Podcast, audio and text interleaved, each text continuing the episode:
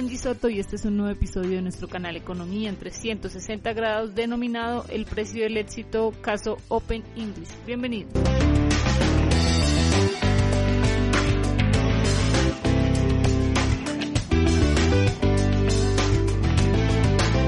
Yo creo que todos en algún momento, ya sea en televisión, en internet, en redes sociales, hemos escuchado nombrar la Academia Open English como una academia que se ha dedicado a enseñar inglés de manera virtual y que ha llegado a muchos, muchos, pero muchos países, ya no solo hispanoamericanos, sino muchos países en el mundo. Y es que realmente esta academia fue la que transformó la forma como se venía enseñando el inglés.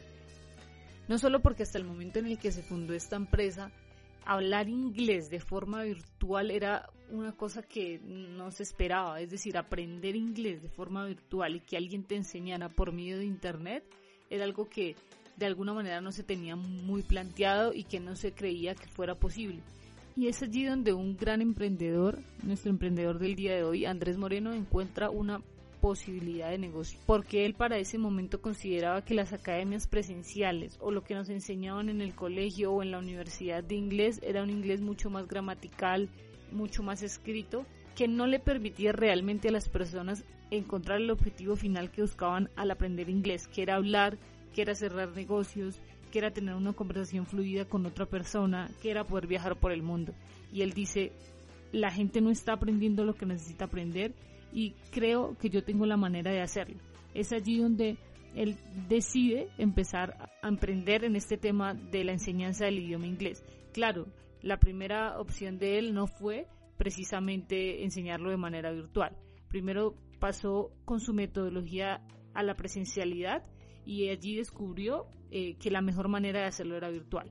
Si lo vemos así, de alguna manera para todos será muy sencillo y dirán, bueno, es muy fácil, él montó una plataforma y enseñó inglés a través de ella. Sin embargo, para la época en la que él genera esta idea, cuando aún las plataformas o la enseñanza virtual no era, digamos, muy desarrollada, pues es una gran innovación. Indudablemente para que esto pasara y para que Open English y otras empresas que él funda posteriormente sean lo que son hoy, él tuvo que recorrer un camino, un camino de frustraciones, un camino de abandono, un camino de revolución, un camino de innovación. Y eso es lo que quiero mostrarles hoy, cómo de una idea de mejorar la forma como se enseñaba inglés, hoy este emprendedor Andrés ha logrado revolucionar y llegar a muchas más personas que han logrado por medio de su academia aprender inglés. Y la historia de este emprendedor parte de algo que en las últimas décadas se ha expandido mucho y es el propósito de vida.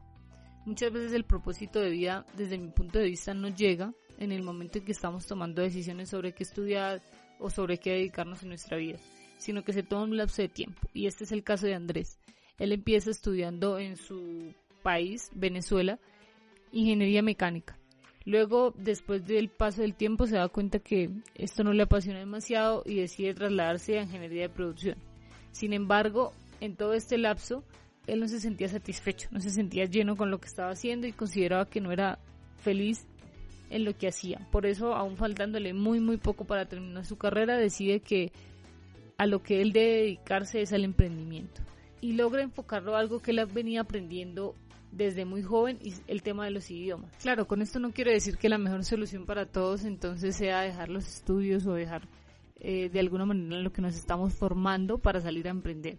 Yo siempre he pensado que cuando alguien abandona un proceso educativo es porque tiene un plan B que le resulta mucho más apasionante y en el cual cree mucho más. Y no que esto se convierta en una excusa simplemente para decir que de pronto la universidad no sirve o que estudiar no sirve. Porque al final de cuentas, independientemente de que sea en la universidad o que sea de manera autónoma, el aprendizaje, las habilidades y el conocimiento es fundamental para que una persona emprenda o no o para más bien para que tenga éxito o no. No se puede considerar que simplemente por el hecho de que muchos emprendedores han salido de la universidad o simplemente desde un inicio no han querido formarse, eh, digamos, de manera tradicional, nunca se han formado. Estas personas generalmente se han educado eh, muchísimo más de lo que, de lo que muchas otras eh, se educarían en, en los entornos, digamos, universitarios.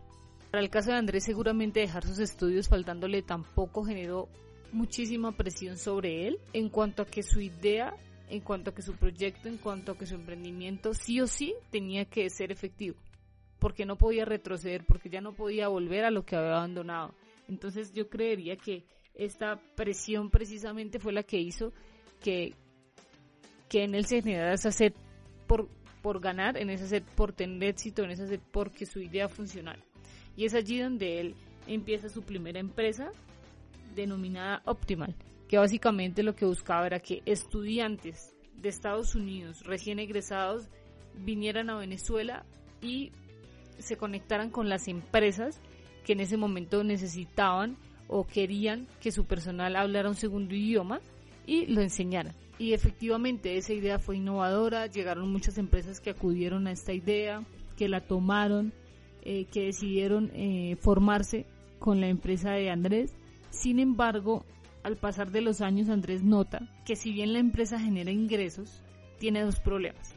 Uno, que los costos de transporte, de alojamiento y todo el costo del tema de migración de las personas que venían de Estados Unidos era un poco costoso y que al final pues resultaba eh, difícil mantener a tantos nativos en Venezuela, ¿no? Enseñando inglés. Y de allí pues surge el segundo problema. Y es que el método de negocio, el modelo de negocio no era muy escalable o no era muy fácil de expandir o no era muy fácil de que creciera. Porque para ello, por cada empresa él debía tener una persona disponible y eso era un poco difícil teniendo en cuenta los costos de, de, de traslado de los que yo había hablado.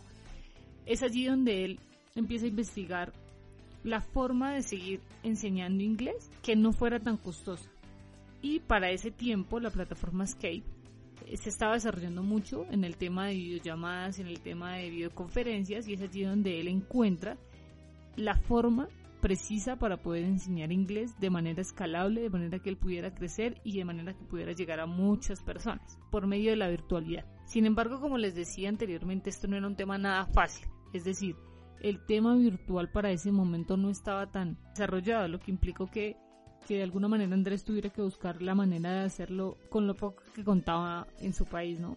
Y es allí donde él decide que definitivamente necesita buscar nuevo conocimiento, necesita buscar nuevos inversionistas, necesita buscar personas que estén mucho más afianzadas en estos temas de plataformas virtuales y se traslada a Silicon Valley, que básicamente es el centro innovador de empresas. Todas las empresas que se encuentran en este espacio son empresas que buscan innovar en diferentes áreas. Sin embargo, pues trasladarse allá a, a, un centro de negocios tan importante como lo es ese era costoso y él no contaba con todos los recursos, así que como buen emprendedor decidió que debería sacrificar su estilo de vida y decidió pedir posada donde un amigo, el amigo le dio posada, el tema es que él vivió durante dos años en un sofá y con el único traje elegante que tenía salía todos los días a buscar personas que creyeran en la idea de Open English y después de casi dos años lo consiguió.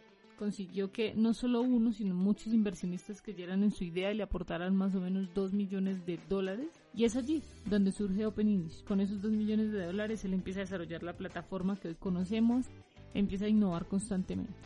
¿Y cuál es la idea de esto? Yo creo que este, esta historia ustedes la pueden conseguir en internet o en cualquier sitio. La idea es ver cómo ese propósito de vida, cómo ese querer emprender cómo esa necesidad de querer algo más, de no estar satisfecho o de estar incómodo en la posición en la que está, llevó a Andrés a ser lo que es hoy.